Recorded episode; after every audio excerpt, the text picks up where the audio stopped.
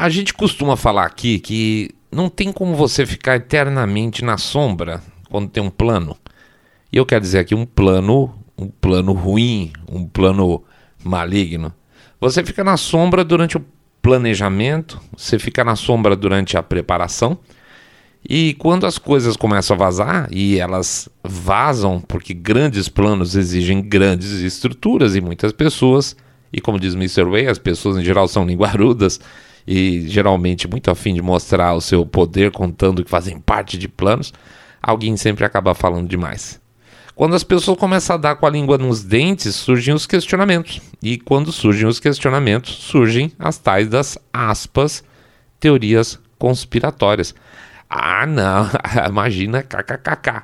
Mas é exatamente quando as teorias conspiratórias começam a ficar muito faladas que não tem mais jeito. Ou se coloca o plano em prática, ou se perde o momento porque não dá para ficar fazendo as coisas na sombra o tempo todo. Uma hora a coisa tem que ir para ação, né? Seja um plano bom, seja um plano ruim. O conceito de globalismo passa por aí. E para muita gente isso é KKK, teoria conspiratória. O que existe é a globalização, não existe esse negócio de globalismo, nada disso. É uma, não é assim que funciona? É, mas, gente, uma coisa, uma coisa, outra coisa, outra coisa. Os sistemas financeiros, as redes de proteção estão interligadas, ótimo, sem problema, desde que cada país, cada povo tenha a sua soberania. E aí é que a coisa fica engraçada, porque quando você fala em soberania nacional, aí o cara já se arrepia. Ai, soberania nacional, nacionalismo, isso é obscurantismo, isso é negacionismo, populismo tacanha, não é? Ué, bom, então se soberania nacional é, é populismo, tacanha, é negacionismo, então, então o conceito de globalismo existe, certo? Porque ele é oposição a isso. Porque não adianta negar a existência e depois defender aquilo que é a própria definição do globalismo. A questão é que o pêndulo, como tudo ultimamente, tem avançado rápido demais rápido demais, de uma maneira muito forte. O que significa que nós já estamos em plena transição. Já, agora. E com isso as pessoas estão começando a se questionar.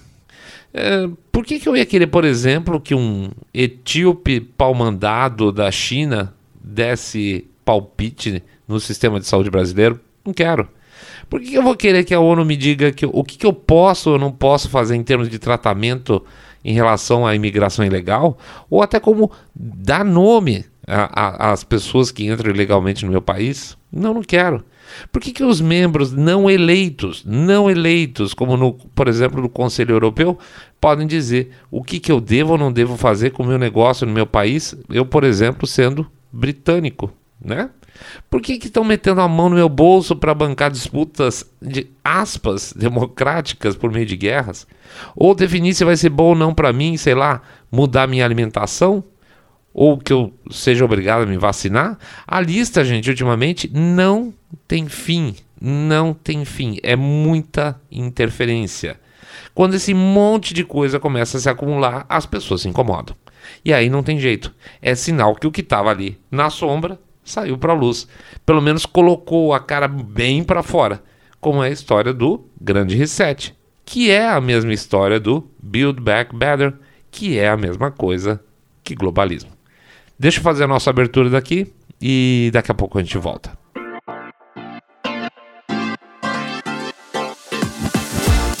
Saindo da bolha. Menos notícia, mais informação para você.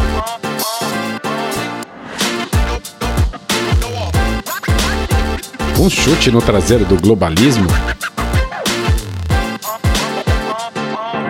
Bem-vindos ao Saindo da Bolha, esse é o nosso episódio 170, né? É isso aí. E antes de começar, a gente vai fazer o nosso famoso jabazinho pedindo para vocês entrarem lá no nosso site www.saindabolha.com.br, clicar no botão follow ou seguir a gente nos demais, nas demais plataformas de podcast ou lá no YouTube. YouTube que anda meio quietinho, meio caladinho ali pedir para então vocês entrarem, clicarem lá no sininho para ser notificados, assinar lá o canal e fazer um comentário, tá? Pede também para, por favor, considerar conversar com seus amigos que vocês estão acompanhando um podcast cabeça direita limpinho supimpa que detesta, abomina o politicamente correto.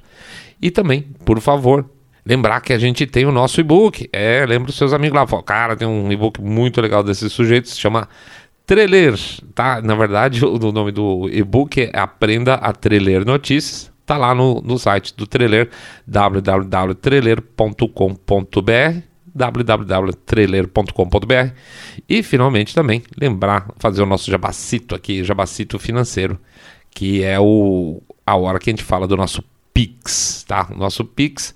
Gente, tá uma confusão para puxar o relatório de Pix. Eu vou conseguir, eu vou conseguir, eu quero, eu vou. É, a gente vai botar o nome de todo mundo aqui. A gente tem uma obrigação literalmente moral de fazer isso aqui.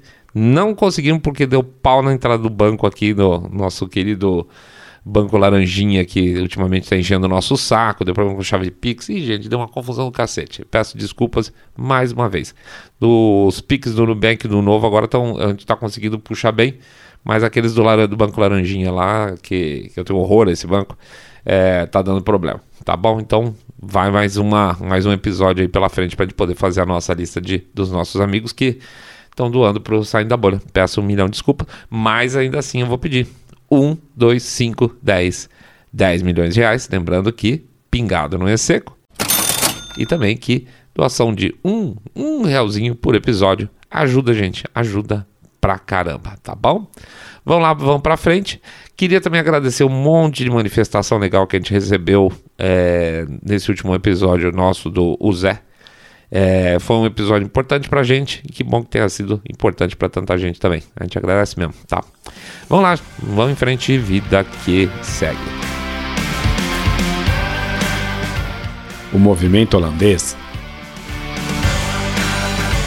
Imagina o seguinte: imagina o governo brasileiro de repente falar: olha, esse lance de agricultura é muito perigoso porque tem muita emissão de nitrogênio. Então, para ficar tudo de acordo com nossos objetivos verdes, nós vamos, é, nós vamos é, sumir com um terço das fazendas do país. Olha isso, imagina. Olha que coisa mais sem pé nem cabeça, mais estúpida. Você não consegue imaginar isso nem como se fosse uma coisa, um, um filme de ficção científica muito vagabundo, né? Pois é. E aí, com agravante, diriam que, sobretudo, aquelas fazendas mais próximas dos parques e outras posições sensíveis em termos de ecologia, nós vamos é, arrancar fora. Não vai poder ter mais um, um terço das fazendas do país. E aí você fala assim: peraí, governo, como assim nossos objetivos? Isso é um ponto muito importante. Eu falo, não, porque nossos objetivos em termos de é, ecológicos, etc. Não, nossos de quem, meu amigo? Nossos de quem? Porque quando você fala nós, significa que eu estou no meio, mas eu não estou no meio. Ninguém me chamou para falar sobre isso. Ninguém está discutindo isso. Ah, mas se eu sair da bolha, eles é um governo eleito, então ele representa. Hum, será? Será? Será que nós estamos vivendo um regime tão democrático assim, a ponto de um governo falar assim: olha, eu vou eliminar um terço das fazendas do país? Isso parece um regime democrático. E pior, tem um pequeno, evidente efeito colateral aí. Significa que um terço a menos de fazenda, você tem um terço a menos de produção de alimentos, ou seja, tem gente que não vai ter como pagar para comer porque vai ficar caro, tudo, claro, evidente.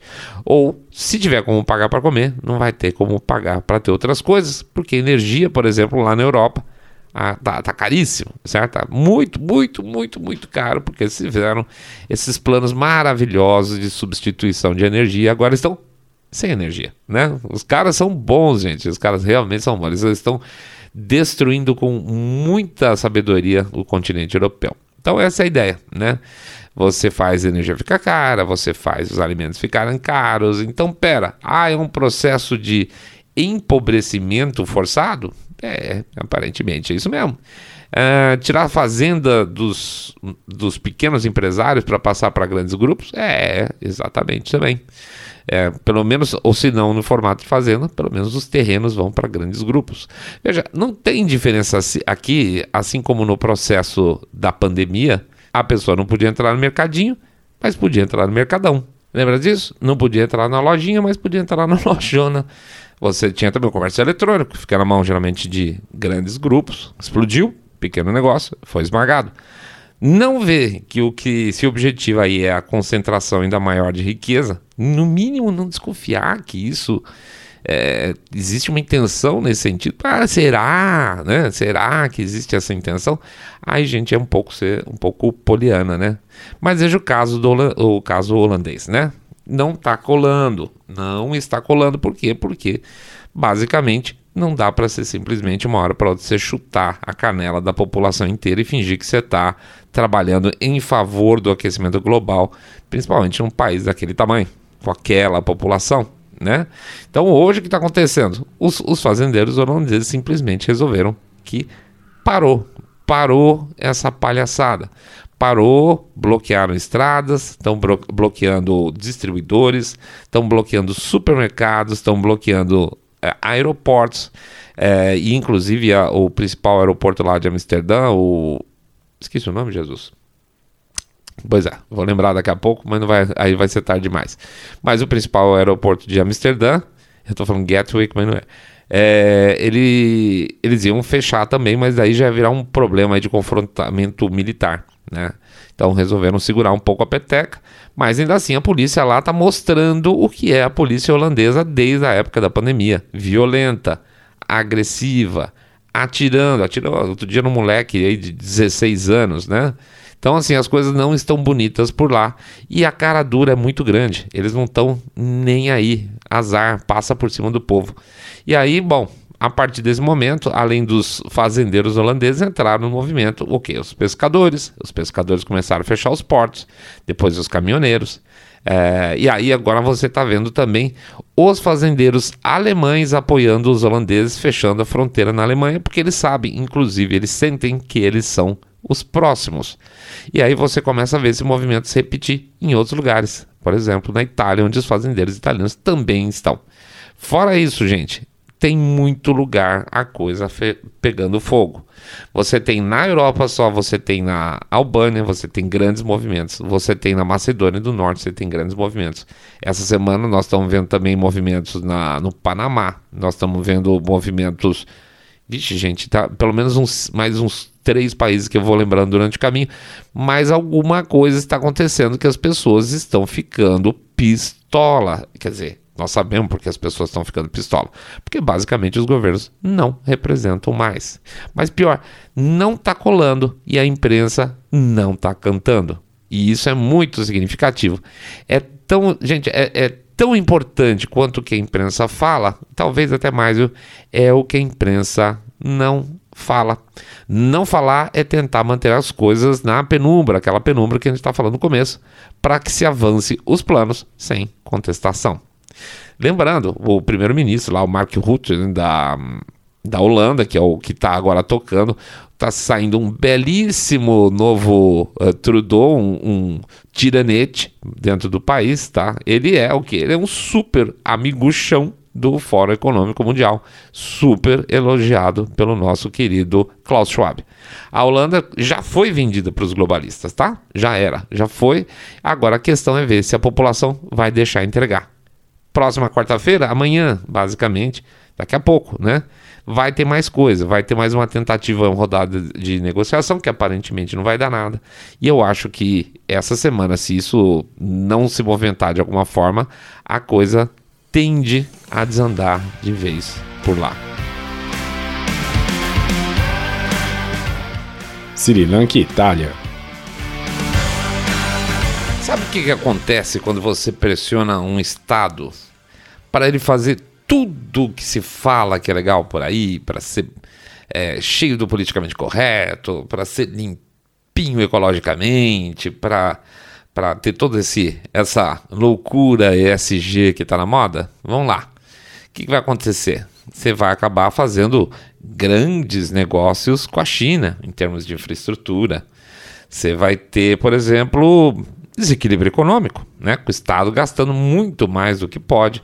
Aliás, é a tal da é, como é que chama? A teoria moderna monetária, né? Que eles acham que é muito legal o Estado gastar os tubos para incentivar o crescimento e depois, caso tenha inflação, você, você dá uma limpada, você dá uma enxugada da economia com impostos. Olha que teoria fantástica, né? Você também o que faz? Você também não dá devida atenção para a política energética, porque você vai se preocupar em fazer tudo verdinho, bonitinho, e aí vai faltar energia. E aí você, meu caro, você implode o país, tá? Essa semana o governo de Sri Lanka avisou que oficialmente entrou em falência. Zerou, acabou, faliu, foi pro espaço, certo? Engraçado que faz pouquíssimo tempo aí, o pessoal já estava mostrando uma postagem do primeiro-ministro lá da, do Sri Lanka. Ele fez uma postagem no é, como é que chama lá no site do Fórum Econômico Mundial. Olha esses caras de novo aí. E ele mostrando, ele contando como ele ia conseguir fazer o país ficar rico em 25 anos. E o que, que ele ia fazer para o país ficar rico em 25 anos? Ele ia transformar toda a produção agrícola do país em orgânico. É, a gente sabe o que, que acontece quando o foco fica no orgânico.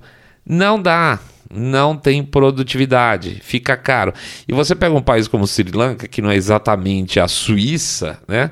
As pessoas não vão ter como comprar aquele negócio porque você produz menos, produzindo menos fica tudo muito caro. Todo mundo sabe que o alimento orgânico é mais caro. E o país foi para o saco, produção agrícola foi para o saco, endividamento aumentou, impostos mais altos cada vez mais, bum, acabou, moeu, sumiu. O país simplesmente dissolveu. A população entrou, tomou o palácio presidencial, foi tomar banho de piscina. Eles começaram a botar fogo na coleção de carros do ex-presidente, ex-primeiro-ministro. O governo não tem dinheiro para mais nada, não tem dinheiro para importar combustível, não tem.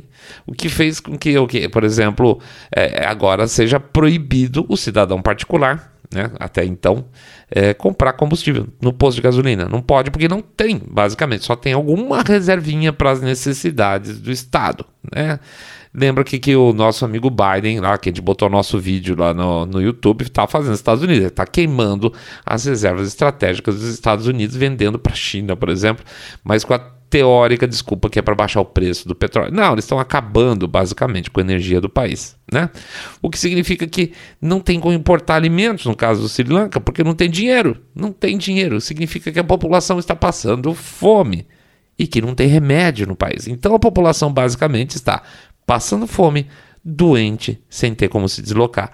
É claro, é claro que as pessoas, a população como um todo vai ficar pistola. E com isso perdem a razão em algumas situações. Então, por exemplo, você vê cena do tipo. Vi outro dia isso, o cara filmando de cima de um prédio, multidões ali saqueando a, as ruas e de repente alguém fala, do nada, alguém fala assim: Olha, aquele cara ali é rico. Pode ser você, pode ser, sei lá, você, você tá vestido um pouco melhorzinho porque você vai em algum lugar, as pessoas acham que você é rico, vai uma turba e te mata, tá? Eu já vi 200 casos aproximadamente de ataques de bandos para pessoas do nada. Tá? Lei da selva. E aí você pergunta, mas se eu sair da bolha, como é que o país pode chegar nesse ponto? Pois é, não é tão difícil assim. O Mr. Way costuma dizer uma coisa que sempre me impressiona e eu concordo. Uma pessoa normal como você, como eu, é muito mais fácil essa pessoa normal se afundar e passar a ser um morador de rua do que a gente imagina. Da mesma forma, um país entrar em colapso é muito mais fácil do que se pode imaginar. Olha um país como os Estados Unidos, que aí até 2020 estava nadando de braçada com Trump, com a economia pleno emprego, todo mundo, os indicadores todos positivos, como é que está hoje? não tem combustível, inflação no, no espaço, o pessoal se estapeando para conseguir combustível. Olha a Argentina, o Fernandes tomou posse também em 2020, dois anos também, né? Já está faltando alimentos no supermercado, inflação fora de controle, povo na rua, dois anos, dois anos os caras já acabaram, destruíram o país, vai demorar, é velha história, dois anos para acabar, um ano para acabar e dez anos para botar as coisas em ordem de novo, a gente passou por isso, a gente passou por uma linda dona Dilma, né? Que ela destruiu a economia do país, pois é, é não precisa nada demais, não precisa ser, é, fazer nenhum grande plano para se destruir um país, é muito pouco que precisa, olha o Chile, gente, o Chile está sendo a, a moeda chilena está no pior valor que ela já teve historicamente. Isso o cara, esse imbecil, acabou de entrar agora. Olha a Itália, gente. Vocês conseguem imaginar. Vocês conseguem imaginar na Itália, um país desenvolvido, as pessoas, pessoas comuns, é, mexendo no lixo de rua, num país como a Itália. Pois é, são as maravilhas do governo do Draghi lá que estão levando as pessoas comuns na Itália a pegar o costume e dar uma mexidinha no lixo de rua para ver se acha alguma coisa. tá? O Draghi é, por sinal, perfilzão do globalista, né? Ele é ex-presidente do Banco Central Europeu, ó que beleza, né? E é casado, ó o perfil da esposa do cara, casado com uma executiva na indústria farmacêutica, investidora em biotechs e que já trabalhou no Morgan Stanley. Que é mais globalista que isso? Só mais um pouquinho? Então tá. Você acha que uma pessoa é, é, com esse perfil dele da esposa, o casalzinho globalista, tá pensando muito na população ou é mais ou menos miguxão da turma do Fórum Econômico Mundial? Please, bitch. Como eu falei, não são só fazendeiros, mas grandes manifestações aí começam a acontecer na Itália também. Nessa semana tentaram invadir o parlamento por lá sem sucesso. Não tem limite para onde estão tentar tentando aí empurrar o pêndulo. Tem que ver se essa corda não tá para quebrar. Eu acho que tá. Eu acho que essa corda tá para quebrar e nós estamos na beira de ver um período bem complicado no sentido de confrontos cada vez mais pesados entre a população e um Estado forte que foi cultivado durante todos esses anos em vários países, inclusive aqui, né? É, e a população de saco cheio. E isso não costuma ser bom mas eu não consigo culpar quem não aguenta mais perda de liberdade. China, sempre ela. E gente, não tem como falar disso, não, nada se a gente não, é, não tiver de olho no que está acontecendo com o grande contrapeso. E esse contrapeso se chama China. Não é à toa que, por exemplo, um Boris Johnson da vida, que por sinal foi ejetado, né? A, a, a turma, os amigos dele devem estar complicados. Agora a gente vai, inclusive, fazer um, em breve um episódio aqui sobre é, os candidatos, ou como é está a sucessão do Boris Johnson por lá, que foi um final absolutamente patético. Eu diria que o final da, da, da, da administração Johnson no, no Reino Unido foi absolutamente patético mas ele já estava naquele ponto de começar a dizer: olha, gente, a China, a China não é tão ruim assim, tá? Então, esse, é o, esse era um conservador que todo mundo apostava algumas fichas, né?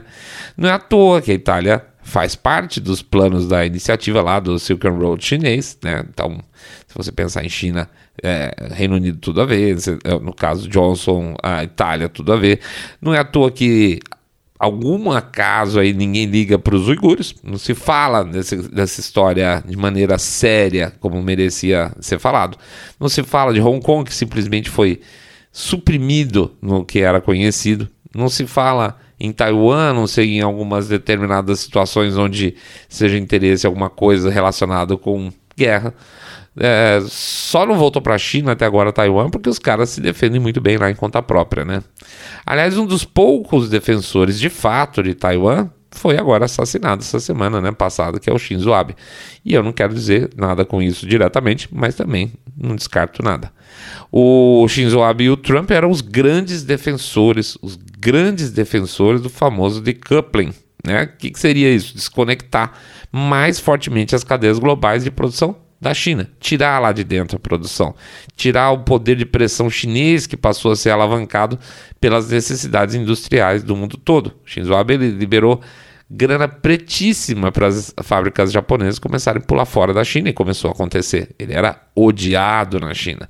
Vamos lá, mais de 40%, 40% dos antibióticos comercializados internacionalmente são chineses. 40%. Vocês ficam tranquilos em imaginar que 40% do que circula mundialmente de antibiótico vem da China, que se os caras resolverem fazer uma baixaria ou simplesmente suspender ou fazer corpo mole, não tem remédio, vocês ficam sossegados com isso? Pois é, eu não fico, mas a indústria farmacêutica fica, né? Segundo lugar, 10% Itália. Então dá para ver basicamente o poder que os caras têm na hora de negociar tudo. Isso com. Não, não dá para tirar nem um pouquinho a culpa dos grandes é, é, grupos econômicos aí que usam essa, vamos dizer, essa, essa alavancagem chinesa aí para ganhar muito mais dinheiro. Domínio total, por exemplo, na China dos painéis solares, que por algum acaso agora são uma necessidade premente na economia moderna. Né? Já que, mesmo sem previsão de substituição, os combustíveis fósseis são os grandes vilões do momento. Problema, né? Problema porque você está entregando a matriz energética do seu país para a China. E ao mesmo tempo, se a gente for pensar agora o que está acontecendo na Europa, os caras correndo atrás para tentar rever carvão ou chamar cada vez mais gás de que é feito de petróleo de verde, que não é, né? A gente sabe que não é. Então estamos abrindo aí mão da nossa independência energética para dar de presente para os chineses. Olha que ideia genial. Aliás, para ficarmos limpinhos, enquanto, obviamente, os chineses se entubam de carvão para produzir energia e os nossos painéis solares. Uma, é uma piada. É claro que as iniciativas como o do Shinzo Abe, do Trump, do decoupling desagradaram também os grandes investidores ocidentais, a grande elite em geral. O Xi Jinping sempre foi um enorme defensor do globalismo, óbvio, né? Evidentemente. E também não vê nada demais, assim como a elite nos campos de concentração uigures, nem Hong Kong e nem no Tibete, né?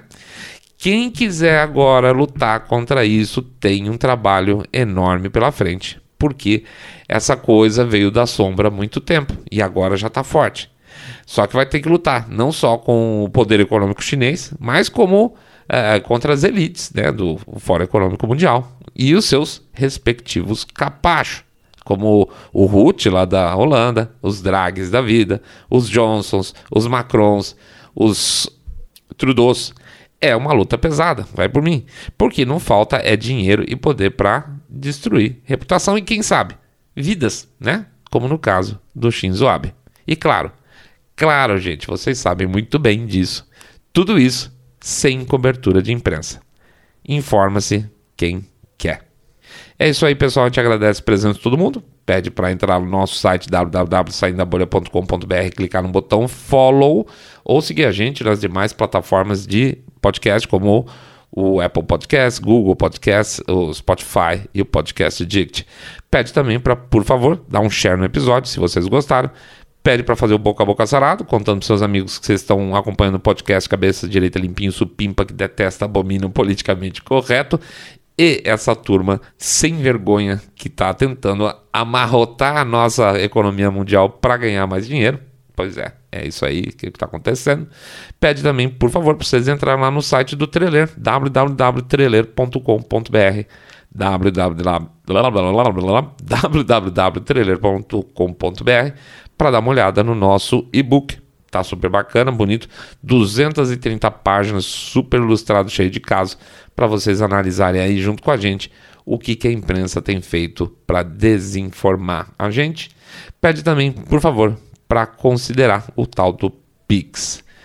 É muito importante. Vai para mim. 1, 2, 5, 10, 10 milhões de reais. A gente sempre fala, pingado não é seco mas é muito importante. Ou então, um real por episódio, gente. Um real por episódio ajuda pra caramba. O código do Pix fica lá na postagem ou no é, QR Code lá no YouTube, tá bom? A gente realmente pede o apoio de vocês e não é pouco. É isso aí então, pessoal. Primeiro programa da semana. Vamos em frente. Vamos ver se a gente consegue botar ordem nessa coisa toda. Pede desculpa de novo nessa questão do nosso, da nossa listagem do Pix, mas tá uma confusão, tá? Vamos ver se o Banco Laranjinha ajuda a gente um pouco mais essa semana. Grande abraço para todo mundo. Fiquem todos muito, muito mais super, super. Saindo da bolha.